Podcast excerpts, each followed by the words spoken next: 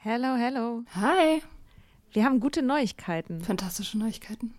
Und zwar am 3. August sind wir auf dem OAMN Sommerkongress und machen da Live-Podcast in Berlin. Ja, äh, es wird total geil. Äh, Nathalie wird da sein natürlich, das Ganze moderieren. Äh, wir werden da sein, Mimi Fiedler wird da sein. Ähm, es gibt Vorträge, es gibt Musik. Das wird richtig spitze. Genau. Und es gibt auch noch ein paar Tickets, aber ihr könnt auch Tickets gewinnen. Und zwar, Wenn ihr eine Mitgliedschaft abschließt auf unserem Steady-Newsletter, den wir euch natürlich auch in jeder Folge und auf Instagram und überall verlinken, müsst ihr eine Mitgliedschaft abschließen. Das ist sowieso eine gute Idee. da schreiben wir nämlich einmal die Woche sehr, sehr schlaue Dinge. Ihr könnt mit Soda Club up to date bleiben und vor allem könnt ihr dieses Projekt mit am Leben halten. Genau, ihr finanziert damit auch Ingos Arbeit und unsere Arbeit und dafür kriegt ihr tolle Texte von uns und Bonusfolgen. Es sind jetzt auch schon ganz schön viele Inhalte da, weil wir machen das ja schon eine ganze Weile. Das heißt, wenn ihr jetzt eine sportbillige Mitgliedschaft abschließt, dann kriegt ihr ja die ganzen Inhalte quasi der letzten, weiß ich nicht, zwei Jahre oder so, jede Woche, also hunderte Sachen, alle gleichzeitig. Das ist total krass. Wenn ihr eine Mitgliedschaft abgeschlossen habt, könnt ihr uns eine E-Mail schreiben, schreiben, warum ihr gerne am Sommerkongress teilnehmen wollt. Und aus all denen losen wir dann die glücklichen GewinnerInnen. Yes. Mach Gut. das jetzt mal. Macht das Mach und das. alle Links findet ihr in den Shownotes. If you're struggling to lose weight, you've probably heard about weight loss medications like Wigovi or Zepbound, and you might be wondering if they're right for you. Meet PlushCare, a leading telehealth provider with doctors who are there for you day and night to partner with you in your weight loss journey. If you qualify, they can safely prescribe you medication from the comfort of your own home. To get started, visit plushcare.com slash weight loss. That's plushcare.com slash weight loss. plushcare.com slash weight loss.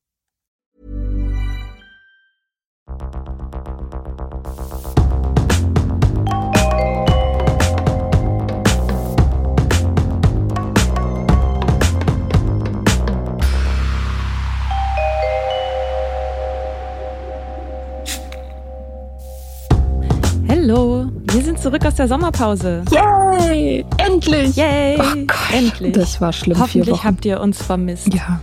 Hast du es vermisst, Mia? Ja. Ja. Ja, ich weiß nicht. Ich glaube, wenn wir das mal irgendwann nicht mehr machen, dann irgendwie, also, dann brauche ich einen anderen Podcast.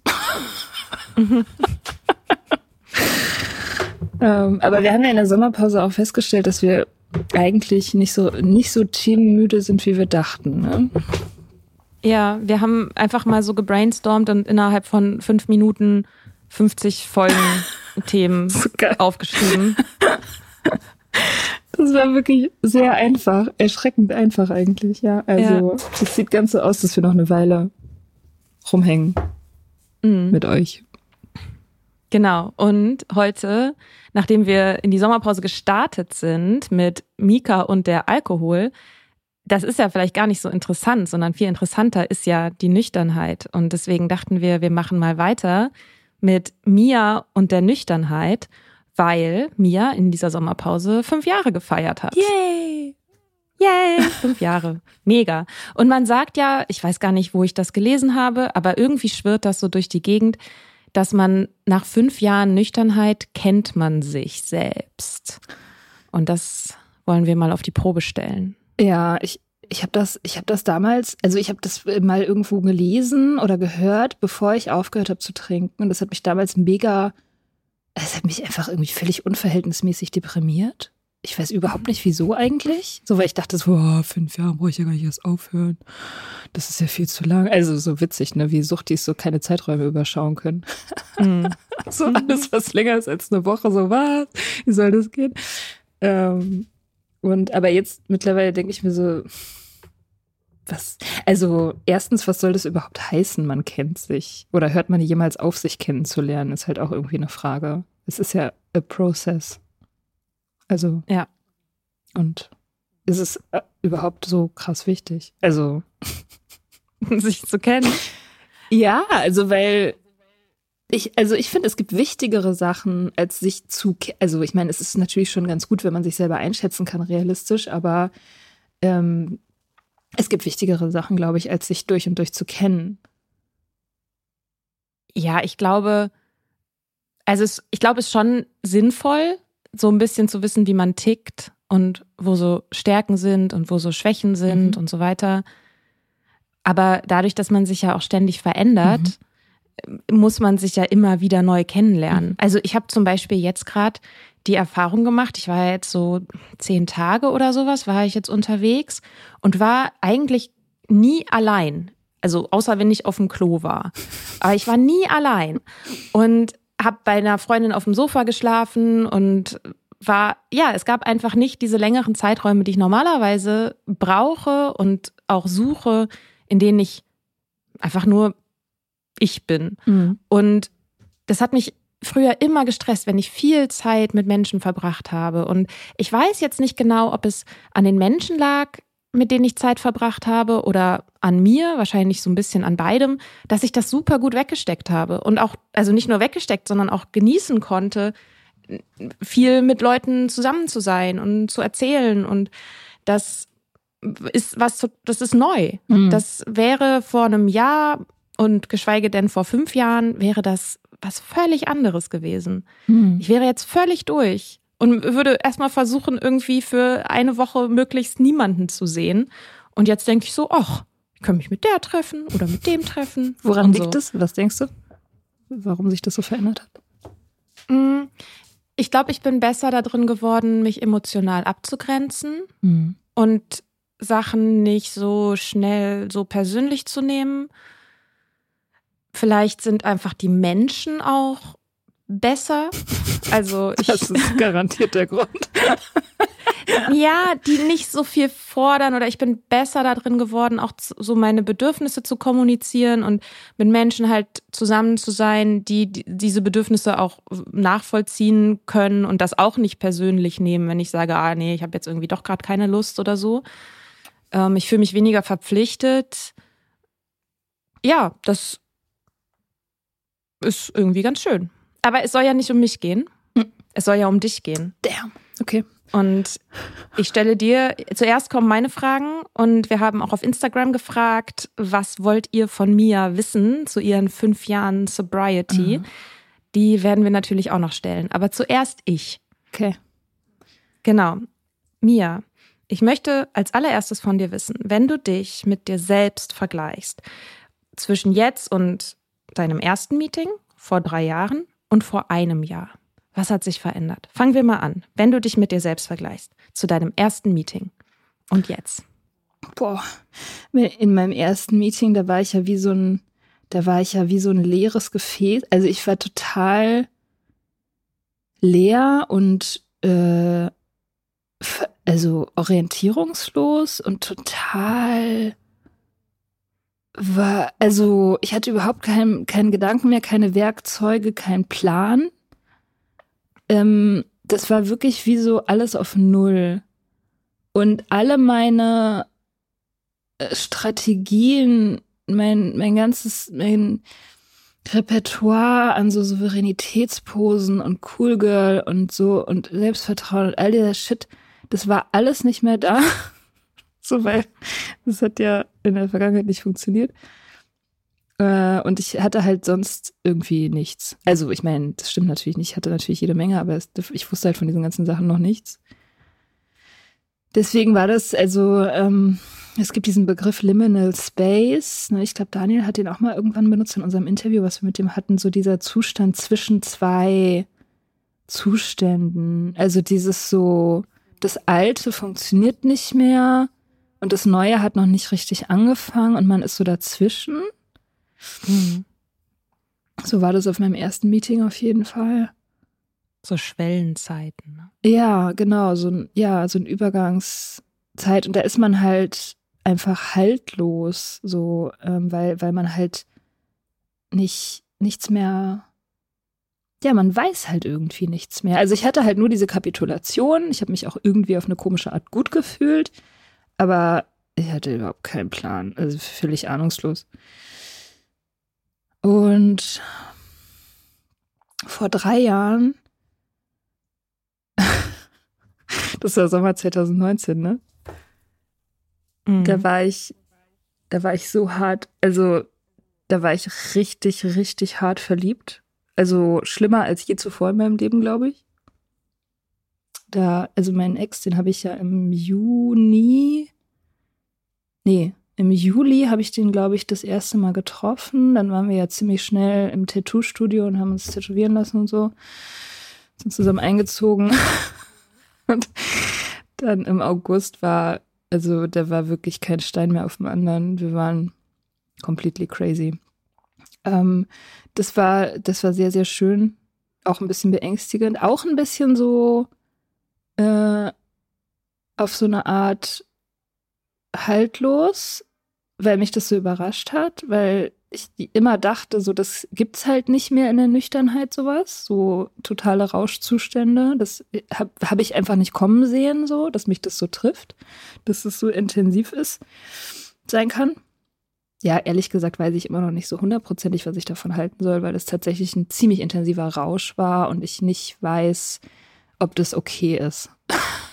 das, also ich finde, es wäre super, aber ähm, ich weiß nicht, ob ich das, ob das gut ist, das super zu finden oder ob das, ob ich danach streben sollte, sowas nochmal zu erleben oder so, weil, weil das halt auch einfach, ja, halt, ja, weil es Rausch ist. Ich weiß nicht, Rausch, ist das okay? Kann ich, also, darf man das noch, darf man das noch okay finden in der Nüchternheit? Oder muss man immer danach streben, so ausgeglichen wie möglich zu sein und keine intensiven Gefühle mehr zu haben? Was denkst du darüber? Das klingt nach einem Thema für eine eigene Folge. Shit, ja, stimmt. Ach, schon wieder eine neue Folge geplant. Mhm. Kommt auf die Liste. Ja, genau, das war auf jeden Fall vor, vor drei Jahren. Heftiger Rausch. Und dann vor einem Jahr passenderweise hatte ich dann deswegen heftigen Liebeskummer. Da waren wir ja, da war ich ja, das war mein Sommer, wo ich ähm, so viel weg war, wo wir ja auch in Portugal waren. War das im August oder im Juli? Ja, ich glaube im August waren wir in Portugal, ne? Also vor mhm. einem Jahr. Kann sein, ja. Und davor war ich ja in Bayern eine Weile bei Freunden. Ähm, und dann war ich in, mit Joe auf Zypern. Das war dieser Sommer, wo ich im Prinzip, ich glaube, zweieinhalb Monate abgehauen bin. Mhm, irgendwie auch so ein bisschen aus so einer Flucht heraus, also aus so einem Fluchtgefühl, weil ich halt, ich hatte halt diesen schlimmen Liebeskummer und war richtig traurig und wütend und äh, und Joe war ja gerade Baby sober, die war glaube irgendwie zwei drei Monate sober oder so und die war halt auch irgendwie, die hatte auch überhaupt keinen Bock mehr auf ihr Leben und auf Berlin und wir waren dann irgendwie einen Tag im Meeting zusammen und sie meinte danach so, ey komm, lass uns doch einfach abhauen. Was soll der Scheiß? Komm, wir hauen ab, wir kaufen uns ein Flugticket und verschwinden einfach. Ich so, ja. ja, genau, das haben wir dann ja auch gemacht. Mm, und das war es war ein toller Sommer. Also ich war natürlich, ich war schon auch einfach, ja, Liebeskummer halt, ne? Es war nicht schön, aber ich habe tolle Leute gesehen, ich habe tolle Sachen erlebt, ich habe abgefahrene Meetings erlebt in, auf Zypern. Ja, neulich mit Joe auch nochmal drüber geredet. Und das war genau das Richtige. Ich habe gelernt, dass ich überhaupt keinen Ort brauche, um anständig zu arbeiten, weil ich habe ja auch die ganze Zeit gearbeitet währenddessen. Ähm, und ich habe mich mega frei gefühlt. Und Portugal war der perfekte Abschluss dafür. Das war so schön. Das war so cool, mhm. dass wir das gemacht haben. Und so, du hast vorhin gesagt, dass die, dass im ersten Meeting hattest du nichts mehr. Also keine ähm, Cool Girl Persona, keine ähm, Kompetenz ähm, wie hast du das genannt? Kompetenzperformance oder so in der Art. Mhm. Ähm, hast du das jetzt? Also was hast du jetzt stattdessen? Ähm, naja, es, ich habe halt das Gefühl, ich muss halt nicht mehr cool girl sein. Ich kann das, ich muss halt nicht mehr cool sein. Ich kann uncool sein, wenn ich uncool mich fühle. Also ich, äh, es ist okay, nicht zu wissen, was, was los ist das ist okay, ratlos zu sein und einfach keinen Plan zu haben. Das ist okay, das ist, es ist bei allen so. Die haben alle keinen Plan. Mhm. So, und das, ähm, und dieses ganze Coolsein, das ist ja nur, das ist ja, ach, das ist so eine billige, langweilige Strategie, die irgendwie so, also die, das ist alles so kurz gedacht, ne? Also ich habe da neulich, ich habe da in letzter Zeit auch viel drüber nachgedacht, ähm, über Gefühle und Gefühlsmanagement und so. Und dieses Cool Girl-Ding, das war ja eigentlich hauptsächlich dazu da, naja, also wie das Trinken halt, ne, Gefühle zu unterdrücken, also ungewollte Gefühle auszublenden. Darum geht's ja letztendlich immer. Und jetzt habe ich halt einfach das integriert weitgehend. Also ich meine, natürlich finde ich es immer noch zum Kotzen, wenn ich längere Zeit unangenehme Gefühle habe, aber ich finde das jetzt grundsätzlich gut, Gefühle zu haben, egal mhm. was es ist. Und ich habe vor keinem Gefühl mehr Angst und ich versuche kein Gefühl mehr abzustellen sondern ich nehme sie und lasse sie durch mich durchlaufen und vertraue darauf, dass sie von selber weggehen, was auch immer passiert. Und das habe ich. Also das, das ist das irgendwie das Beste. So das Beste, was man haben kann. Oder für mich, vielleicht war es auch meine größte Baustelle so. Weil ich halt, so wie die meisten Suchtis von meinen Gefühlen, ja, obwohl ich versucht habe, sie zu verdrängen, komplett kontrolliert worden bin. Also das ist ja, wenn man, wenn man sich blind macht gegen die Gefühle, dann haben sie ja umso mehr Macht. Und, mhm. und man, man wird halt umso mehr von ihnen hin und her geschmissen. So. Und wenn man sie annimmt und akzeptiert und irgendwie ihnen Raum gibt und so, dann können die das halt nicht mehr, weil man selber der Boss ist. Erinnerst du dich an ein oder zwei Momente, so in der früheren Nüchternheit vielleicht, wo du das zum ersten Mal gecheckt hast, dass du so dachtest, ach krass, das geht ja. Oder ich kann ja das fühlen und dann aber nicht so handeln, wie ich früher immer gehandelt hätte. Ich kann stehen bleiben, ohne mich von meinen Emotionen hin und her werfen zu lassen. Erinnerst du dich so an Momente, wo du da so Aha-Effekte hattest? Ich habe mich einmal, nachdem ich schon nüchtern war, da war ich ungefähr ein Jahr nüchtern, habe ich mich auf so einen Lederjackentypen eingelassen, in Anführungsstrichen.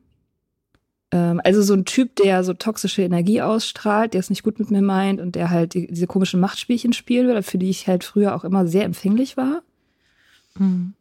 Und so einer ist mir halt begegnet im ersten Jahr Nüchternheit und ich war so, ich dachte so, naja, ich bin ja nüchtern, ich habe es ja jetzt gecheckt, so ich kann ja auch jetzt ruhig irgendwie mir einen kleinen Kick abholen, solange ich nicht mit dem rummache, ist mhm. alles okay. Habe ich auch nicht gemacht. ich dummes Ding, ey. Ich hatte, ich dachte so, oh, ich bin voll schlau, ey. Und aber nein, ich musste nicht mit ihm rummachen. Es hat trotzdem funktioniert, das dumme Spiel. Ähm, das hat funktioniert, obwohl wir eigentlich nur, wir haben nachts telefoniert und so zusammen im Auto gesessen und so. Und das, das war völlig, das hat völlig ausgereicht, ähm, dass der sein Gift trotzdem in mich irgendwie injizieren konnte. Und dann hat er halt, wie, wie das zu erwarten war, gab es halt diesen Moment der Machtverschiebung, der ja immer dann kommt, ähm, wo, wo einer von beiden, also ich, dann sozusagen stolpert kurz und der Typ dann merkt, okay, die ist halt doch nicht so cool und dann halt weiß so, okay, ich bin überlegen und dann deswegen auch natürlich direkt das Interesse verliert das ist ja auch immer so. Mhm. Und ich dann wiederum das merke, dass ich verloren habe und trotzdem noch weiterspielen will.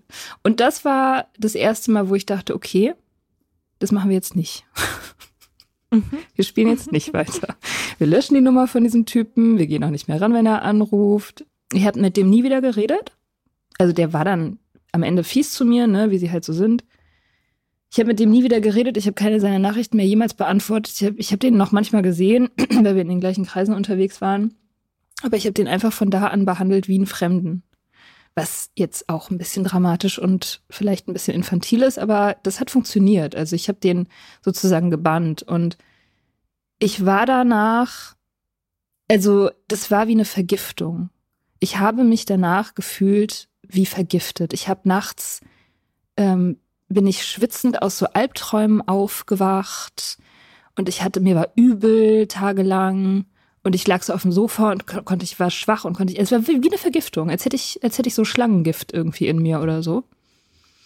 Und das konnte ich sehr gut beobachten. Also nüchtern ähm, ich konnte halt sehen, wie diese Gefühle so in mir sind und wie so Tinte in so einem Glas so schwarze Tinte in so einem Glas so in mir sich verteilen und dann aber auch nach einer Weile eben wieder weg waren. Und mhm. ähm, genau, das war das erste Mal, wo ich gemerkt habe, was da genau passiert und wie ich das abstellen kann. Nämlich indem ich es fühle und dann aufhöre. Aufhöre zu mhm. kämpfen, aufhöre zu spielen, dieses komische Machtspiel. Also, das war, das war ziemlich cool. Neben wem fühlst du dich heute noch klein? Gibt es noch Menschen, neben denen du dich klein fühlst? Oder Situationen, in denen du dich neben Menschen klein fühlst? Mm. Ich habe so einen, so ein Befre oder befreundet, weiß ich nicht. Ich habe so Bekannte, so ein Pärchen. Die sind. Ich weiß, die machen mich fertig. Also ich mag die beide total gerne. Ich sehe die aber auch selten. Super selten. Ähm, und die, die, die, ich bin neidisch auf die, weil die irgendwie so, ich weiß nicht genau warum, ich kenne auch andere glückliche Pärchen, so ist es nicht so. Aber diese speziellen, die machen mich so neidisch und irgendwie so, ja, die geben mir halt relativ einfach das Gefühl, dass ich, ähm, dass ich, dass ich es nicht auf die Reihe bekomme. Also mit meinem Liebesleben, ne? Also so, so jobmäßig zum Beispiel habe ich das nie, aber die, ähm, ich weiß noch, wie ich denen erzählt habe, irgendwann letztes Jahr habe ich denen erzählt, dass meine Beziehung zu Ende ist. Und die waren so, oh, echt krass. Und hat ja auch irgendwie niemand erwartet, weil wir so krass verliebt waren und so. Ähm, und, und ich habe ich hab mich so schlecht, ich habe mich wirklich fünfmal schlechter gefühlt als mit dem Liebeskummer alleine, weil ich dachte so, oh, die bemitleiden mich jetzt und denken so, ja, okay, die hat es halt mal wieder nicht hingekriegt, sucht sich halt immer so schlechte Typen aus, gibt so Leute, die halt nie die halt nie eine anständige Beziehung durchhalten können, weil sie irgendwie so kranke Beziehungen immer haben. Und irgendwie projiziere ich halt total viel auf diese Leute, obwohl die das auch garantiert überhaupt nicht denken. Also, und da so, ähm, ja, aber die machen das mit mir. Die machen das mit mir, weil irgendwie wahrscheinlich deren Beziehung eine Qualität hat, die ich auch gerne hätte oder von der ich mir denke, dass, also ich weiß es ja auch überhaupt nicht, ob das wirklich so ist, aber die wirken halt so. Die geben halt so ein Bild ab von, von einer guten Beziehung, die ich gerne hätte. Und deswegen mhm. fühle ich mich von denen dann immer so, so ich, ich fühle mich mhm. von denen bemitleidet. Mhm. Und, und das ist, das ist ganz furchtbar. Also das geht, geht so weit, dass ich die eigentlich meide, obwohl ich die total toll finde. Aber ähm, das, ich weiß es nicht, ja, muss ich mal, habe ich in letzter Zeit öfter mal drüber nachgedacht. Ich muss das irgendwie in den Griff kriegen. Hm. Ja. Hm. Was ist denn deine größte Schwäche, die du akzeptieren kannst? Man muss, man muss doch alle seine Schwächen akzeptieren, oder? Man muss überhaupt nichts. Nein? Muss ich nicht? Nee, muss, nee, du kannst auch, du kannst auch im Kampf mit der Realität bleiben. Nee. Ich meine, oh Gott, haben wir das nicht alle gemacht? Oder tun es immer noch? Mhm. Also Schwäche würde ich jetzt sagen, ist eine Verhaltensweise oder ein Gedankenmuster, was man immer wiederholt, wo man auch ein Stück weit drunter leidet. Es muss ja jetzt nicht das Leid im Sinne einer, also muss ja kein extremes Leid sein, aber man kann ja durchaus dann denken, ja, das sollte so nicht sein, ich sollte so nicht sein, ich sollte anders sein. Und das würde ich sagen, ist eine Schwäche, die man noch nicht akzeptiert hat. Und dann gibt es wieder so Verhaltensweisen, die man immer wieder so an den Tag legt, wo man sich dann irgendwann denkt, so, naja, gut, das ist halt jetzt einfach so. Und mhm. vielleicht fängt man auch irgendwann an, das auch an sich zu mögen. Oder es vielleicht ein bisschen wunderlich zu finden, aber fein. Ich glaube, eine Sache, die ich gerne ablegen würde, wäre, dass ich dazu neige, mich zu isolieren, wenn es mir schlecht geht. Oder einfach generell so Nähe zu meiden, wenn es mir schlecht geht oder wenn ich mich schwach fühle. Mhm. Äh, obwohl das eigentlich genau das Falsche ist. Eigentlich sollte man sich ja irgendwie verlassen können auf die näheren Leute, die, die das ja auch wollen, die ja auch gebraucht werden wollen und so. Aber ich neige dazu, dann eher mich einzuschließen, mit niemandem zu reden. Das ist nicht so gut. Das würde ich eigentlich gerne ändern. Das ist tatsächlich eine Sache, die ich akzeptiere zwar, aber ich würde sie trotzdem gerne ändern. Und ähm, und dann bin ich so, ich bin ziemlich rechthaberisch. Das ist, glaube ich, schon sehr nervig, auch für andere Leute. Also ich meine, ich habe auch oft recht. was, was halt daran liegt, dass ich ein Schwarzseher bin, aber ähm, ja, also ich habe so ein, ja, ich habe so einen rechthaberischen Zug und ähm, das, das, äh, ich, ich neige, glaube ich, auch irgendwie so ein bisschen zum Fanatismus. Weil ich. Zum Fanatismus? Ja, also, wenn ich, ja, keine Ahnung. Ich, ich bin halt richtig gut im Narrative bauen und ich bin halt einfach richtig gut im Schreiben so und das führt dazu, dass ich die Story perfekt mache und die auch perfekt anderen Leuten verkaufen kann. So, das ist jetzt die Wahrheit mhm. über, keine Ahnung, unsere Trennung oder über unsere Beziehung oder über dich. so, und dann kann ich das halt so perfekt rüberbringen, dass die andere Person keine Wahl hat, mir zu, als mir zu glauben. Und das ist ja letztendlich Manipulation. Also, mhm. okay, das ist, es ist mehr als rechthaberisch sein. Es ist tatsächlich, ich, manipulativ, teuflisch. Mhm. Äh, naja, gut. Mhm. Ja, also das ist so ein Ding, da muss ich aufpassen, glaube ich. Woran merkst du, dass du noch Groll gegen eine Person hegst? Mhm. Ah ja, das hatten wir ja neulich. Neulich hatten wir so eine Situation. Also nicht wir, äh, sondern ich. Ich habe dir davon erzählt. Ja, genau, der Soda-Club hätte sich beinahe zerlegt. ja, so. ja, ja, es war, es war ganz knapp. Schneide. Nein, hm. Quatsch. Woran ich das merke? Also, ich merke das, ich habe das wirklich nicht oft. Ich habe, ich glaube, sehr wenig ähm, versteckten Groll. Woran ich das merke, ist, dass, ähm, dass ich halt aggressiv werde, ohne zu wissen, warum. Dass ich anfange, mhm. also ich Streit anfange zum Beispiel, ohne zu wissen, warum, dass ich irgendwie empfindlich auf die andere Person reagiere, obwohl eigentlich gar nichts ist. Und dann mhm. in dem Fall jetzt, ich hatte, ich hatte rausgefunden, dass ich gegen Ben noch, also ein Freund von mir, noch alten Groll habe, sehr, sehr alten Groll. Der, also zehn Jahre alten Groll. Und ich habe das dann mit so einer zeitlichen Verzögerung gemerkt, so am Tag oder zwei Tage später habe ich das gemerkt. Das passiert mir in letzter Zeit auch häufiger, dass ich Sachen irgendwie erlebe und dann die Gefühle, die das hervorruft, so zwei Tage später habe. Mhm. Das ist irgendwie ganz verrückt. Ist eigentlich auch ganz nice, weil dann ist man, hat man ein bisschen, muss man halt nicht sofort reagieren, aber es ist auch manchmal verwirrend. Mhm.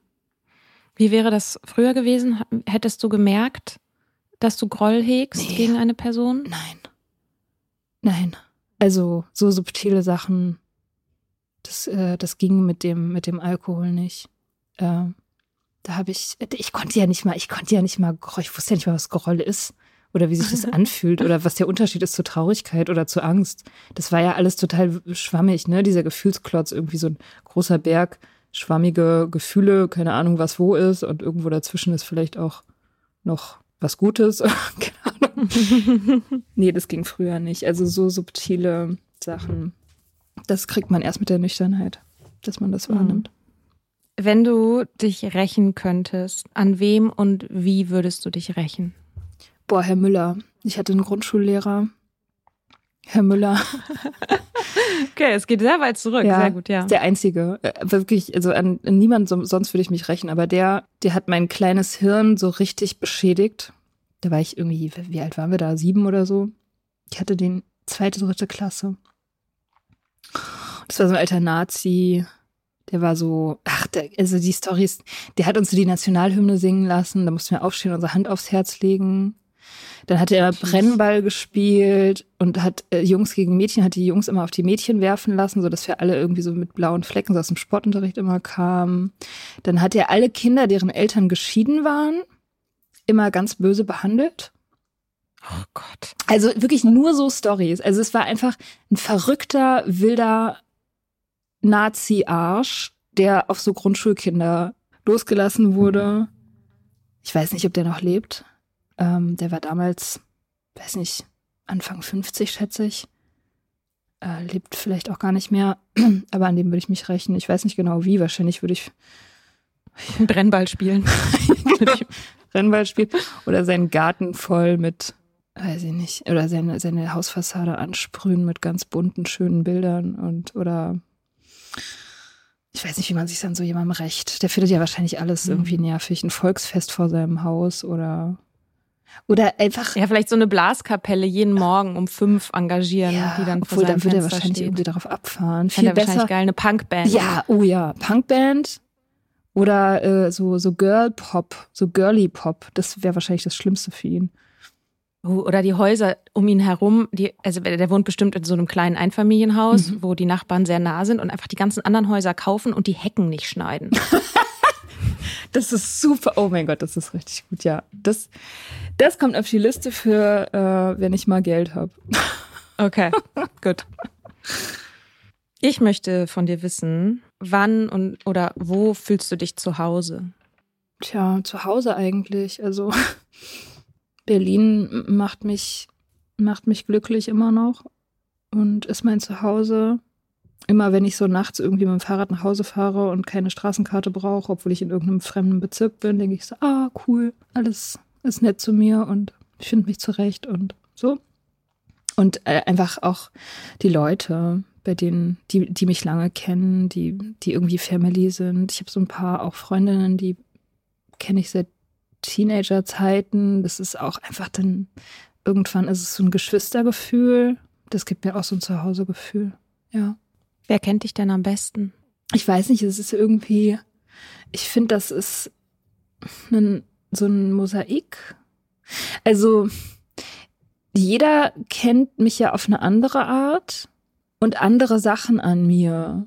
Also zum Beispiel die Freundin, mit der ich das Atelier teile, die kennt mich halt alltagsmäßig am besten und arbeitsmäßig wahrscheinlich. Dann aber mein, mein Ex-Freund, der, der letzte, der kennt, der kennt halt so das Eingemachte, also diese ganzen Beziehungssachen, so Ängste und Bindungskram und so, der kennt mich, glaube ich, in der Hinsicht richtig gut. Die alten Freunde, ne, die kennen halt meine Muster am besten und mein altes Ich und die, ja, also die, die ganze, die Vergangenheit.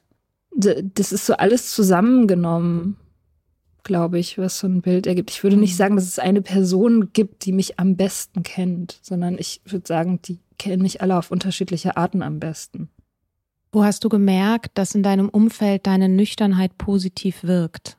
Eigentlich überall. Okay, dann sag mal so ein Beispiel vielleicht, wo du, wo du festgestellt hast, dass du einen positiven, äh, dass du, du bist nüchtern und dass du nüchtern bist, hat einen positiven Einfluss ähm, auf dein Umfeld oder hat was an der Stelle ver vielleicht verändert, die dich überrascht hat. Also erstmal natürlich jeder Mensch, der auf Meetings kommt.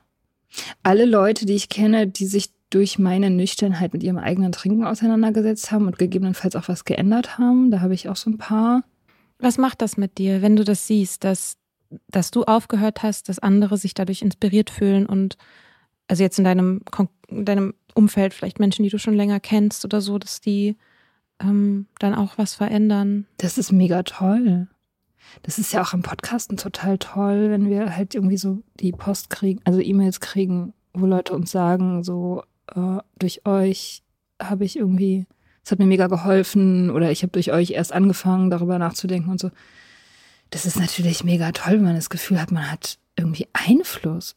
so auf eine Mhm. gute Art. Das ist das Beste überhaupt. Ich meine, es hilft natürlich auch, klar, es hilft auch beim selber nüchtern bleiben, logischerweise. Ähm, aber es ist eben auch irgendwie so ein Gefühl, dass man die Geschichte heilen kann.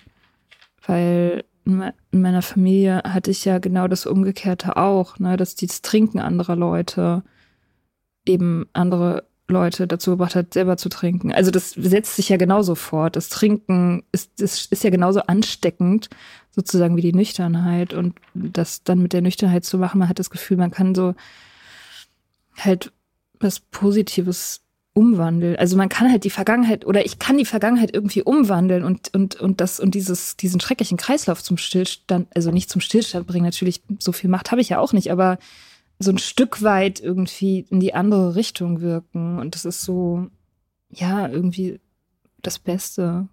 Ich würde auch gerne wissen, aber was ist das Beste an Alkohol?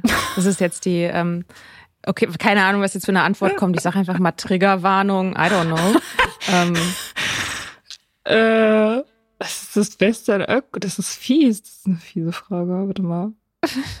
Das Beste an Alkohol. Also wahrscheinlich das ja. Also jetzt in meinem Leben würde ich sagen, dass halt ein paar gute Stories bei rausgesprungen sind. So. Also mit Sicherheit wären viele der Drama-Stories nicht, nicht ohne Alkohol passiert. Weiß jetzt nicht, ob es gut ist, sie erlebt zu haben. Ist halt eine andere Frage, aber ich habe sie auf mhm. jeden Fall, kann darüber schreiben und andere Leute möglicherweise damit amüsieren, wie crazy das Leben damals war. Das ist wahrscheinlich das Beste an Alkohol. Das ist halt ein Treiber, ist ein Katalysator für für Craziness. Drama. Drama, ja, genau. Hm.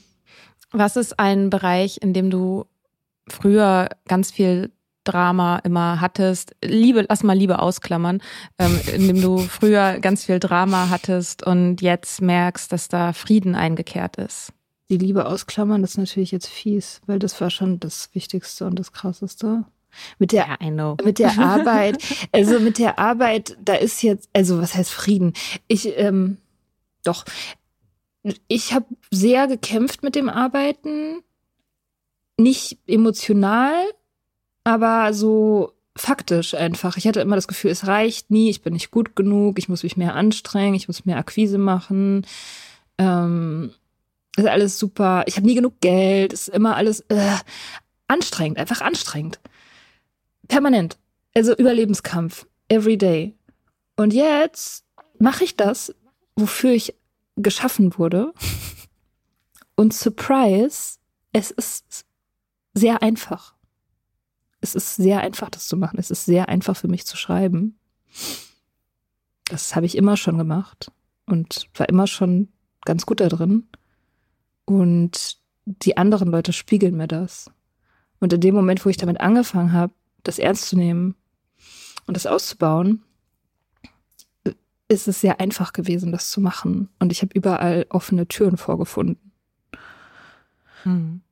Ich würde jetzt nicht unbedingt sagen, dass es früher Drama war, was ich gemacht habe. Ich war schon auch gut und habe immer das hingekriegt, aber es war mit sehr viel mehr Anstrengung verbunden. Was würdest du, und das ist vielleicht dann noch die letzte Frage, was würdest du einer Person heute sagen, die struggelt und nicht so genau weiß, ob sie vielleicht doch lieber aufhören sollte ähm, mit dem Trinken. Hm. Die kommt zu dir und sagt, hm, du hast doch aufgehört, ich bin mir nicht so ganz sicher. Was würdest du zu der sagen? Äh, ich würde sagen, auf, ja, dann hör halt auf. okay. Ich, ja, also ich würde sagen, wenn du, wenn du kein Problem hast mit deinem Trinken, dann, dann ist Aufhören ganz einfach. Dann hörst du auf und dann hast du kein Problem. Und wenn aber das, wenn dich das so, so beschäftigt und so viel Headspace einnimmt und du jemand anders brauchst, der dir sagt, irgendwie, was du machen sollst, dann ist es auf jeden Fall wert, sich damit zu beschäftigen.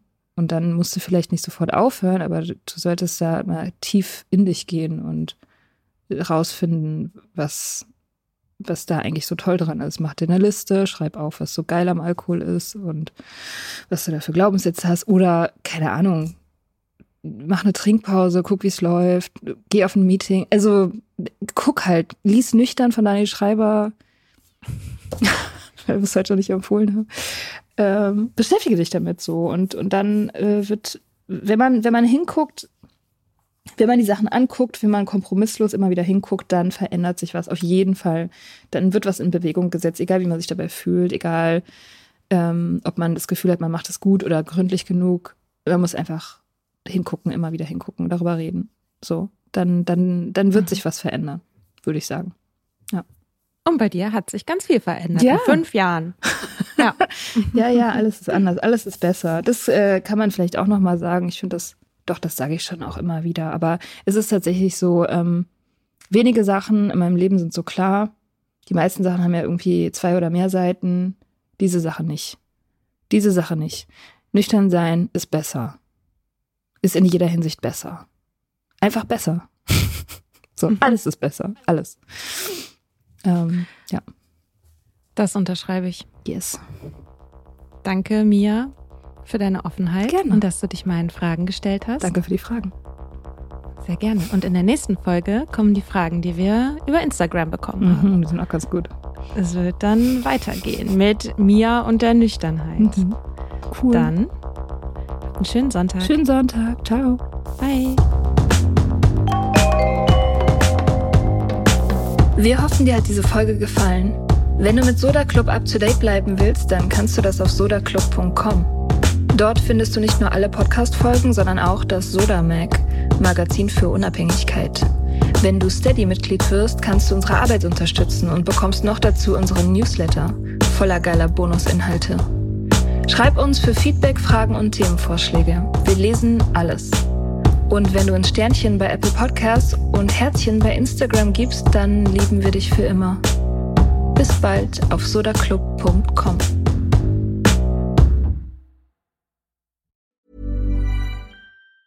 Planning for your next trip? Elevate your travel style with Quince. Quince has all the jet setting essentials you'll want for your next getaway, like European linen, premium luggage options, buttery soft Italian leather bags, and so much more. And is all priced at 50 to 80% less than similar brands. Plus, Quince only works with factories that use safe and ethical manufacturing practices. Pack your bags with high-quality essentials you'll be wearing for vacations to come with Quince. Go to quince.com slash pack for free shipping and 365-day returns.